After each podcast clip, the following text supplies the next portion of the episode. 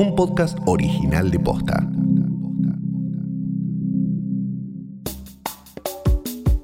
En Argentina avanzan los estudios de tres vacunas contra el coronavirus y el laboratorio estadounidense Pfizer anunció que va a probar la que está elaborando en nuestro país. En este episodio nos preguntamos, ¿cómo se desarrolla una vacuna? Hoy es lunes 13 de julio. Soy Martina Sotopose y esto pasó posta. En las últimas semanas, nuestro foco de esperanza sobre la crisis del COVID-19 fueron las noticias de posibles vacunas que se desarrollan alrededor del mundo. Hace unos días, la compañía alemana BioNTech y el laboratorio estadounidense Pfizer anunciaron que van a probar su vacuna en Argentina. Un grupo de investigadores locales, liderados por Fernando Pollack, va a estar a cargo de testear la vacuna en nuestro país. Además, a nivel local, la Universidad de San Martín, la Universidad del Litoral y la Universidad de Córdoba trabajan en distintos proyectos de vacuna contra el COVID-19. Todo esto nos llevó a preguntarnos, ¿y cómo se desarrolla una vacuna? Antes que nada, pasemos en limpio. ¿Qué es una vacuna? Nuestros cuerpos combaten infecciones con el sistema inmune. Si un virus invade el cuerpo, el sistema inmune lo combate a través de distintos mecanismos. Las vacunas intentan activar el sistema inmunológico de manera artificial sin que se produzca la enfermedad. ¿Pero cómo? Inyectándole al cuerpo una preparación similar al virus para que lo reconozca y desarrolle anticuerpos antes de tener el virus propiamente dicho. A grandes rasgos, para el desarrollo de una vacuna se necesitan varias etapas. La primera es la fase preclínica, la que se hace en el laboratorio. Él es Hugo Luján, director del Centro de Investigaciones y Desarrollo en Inmunología y Enfermedades Infecciosas, dependiente del CONICET. Hugo está a cargo del laboratorio en el que se desarrolla una de las potenciales vacunas contra el coronavirus que se está gestando en nuestro país. Nos explicó que el desarrollo de una vacuna consta de varias fases en las que se va probando cada vez en muestras más amplias. La primera fase es analizar si la vacuna es segura, si no tiene riesgos por la sola administración de la vacuna, cosa que se hace con muy pocas personas para saber si tienen alguna reacción adversa. La segunda fase ya es una fase más importante en la que se utilizan mayor número de, individuos y en ella lo que se hace es medir si tiene algún efecto en el sistema inmune de, las personas. O sea que si fue segura, podría pasar a, lo que se llama fase 3. Ok, entonces se testea en el laboratorio o con animales de experimentación, luego en algunos seres humanos para chequear reacciones adversas. Y de ahí pasamos a la fase 2, donde se testean una mayor cantidad de gente para ver los efectos de la vacuna en el sistema inmune de las personas. Si pasamos esta instancia, significa que tenemos una vacuna que es segura para los seres humanos y que además mejora el sistema inmune. ¿Y cómo seguimos? La fase 3 es una fase con muy muchas personas, a las cuales a la mitad generalmente se le entrega un, placebo, o sea, no es la vacuna en sí, es, es cualquier cosa, y a la otra mitad se le entrega se, administra la vacuna como, tal como es. Eso generalmente se hace en áreas donde hay alto contagio y eh, con el tiempo se va evaluando si ha tenido un efecto protectivo, comparando el grupo control sin vacuna con el grupo control post vacuna. En esta fase se encuentra la vacuna de Pfizer que se va a probar en nuestro país. Ya superó el examen de seguridad y toxicidad en Alemania y en Estados Unidos.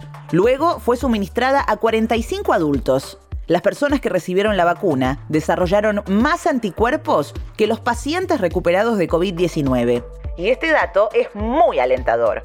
El próximo paso es escalar el producto probarla en 30.000 personas para verificar su funcionamiento. Luego de ello va al mercado, eh, si es aprobado por los agentes regulatorios y comienza lo que se llama fase 4, que es así, puede llevar muchísimos años, en las que se mide si la administración de la vacuna tuvo algún efecto en algunas personas en el tiempo, una vez que ya está incluida en algún calendario nacional de vacunación, por ejemplo. Así, ahí los médicos tienen la eh, necesidad de reportar efectos que causó en algunos pacientes la administración de esta vacuna ya aprobada. Y después de todo este recorrido, si la vacuna es aprobada por los agentes regulatorios, va directo al mercado. Los médicos deben seguir reportando si aparecen efectos adversos. Dato random. La humanidad experimenta con la inoculación de virus en bajas dosis desde hace mucho tiempo. A comienzos del siglo XVIII, para combatir la viruela, en Oriente se tomaban pedazos de piel de un infectado, se pulverizaban y se inhalaban. Algunos infectados incluso vendían sus costras por uno o dos peniques a otros que quisieran inmunizarse. Otro método consistía en vestir a un niño sano con las ropas de un niño enfermo. El pequeño sufría una forma atenuada de viruela que lo inmunizaba y protegía de futuros contagios. Una porquería, pero efectiva. Estos primeros métodos de inoculación permitieron reducir la mortalidad de manera significativa y fueron la base para los estudios posteriores de Edward Jenner y Louis Pasteur, que dieron forma a las vacunas como las conocemos hoy en día.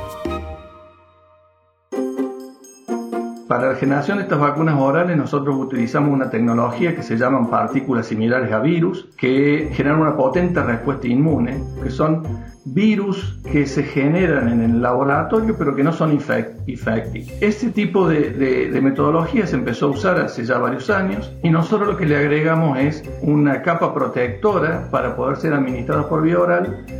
Esa, esa combinación, en esa innovación que hicimos por combinar las capacidades inmunogénicas de estas partículas más las capacidades protectivas de estas proteínas, nos permitieron en el pasado generar una vacuna contra el virus de la influenza, el virus de la gripe. La vacuna que está desarrollando Hugo junto a sus investigadores se encuentra en fase de diseño. El modelo consiste en partículas similares al virus que van recubiertas por proteínas purificadas del parásito Giardia lamblia, la investigación trabaja en base a una plataforma ya desarrollada para el virus de la influenza y que se está probando para el dengue.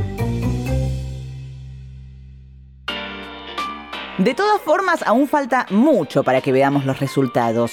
Los proyectos nacionales aún están en fase de diseño o de prueba. Se estima que la vacuna de Pfizer va a comenzar a testearse en Estados Unidos y en nuestro país a partir de agosto. Recién a fin de año vamos a tener los primeros resultados y ahí vamos a saber si podemos o no depositar una esperanza en ella.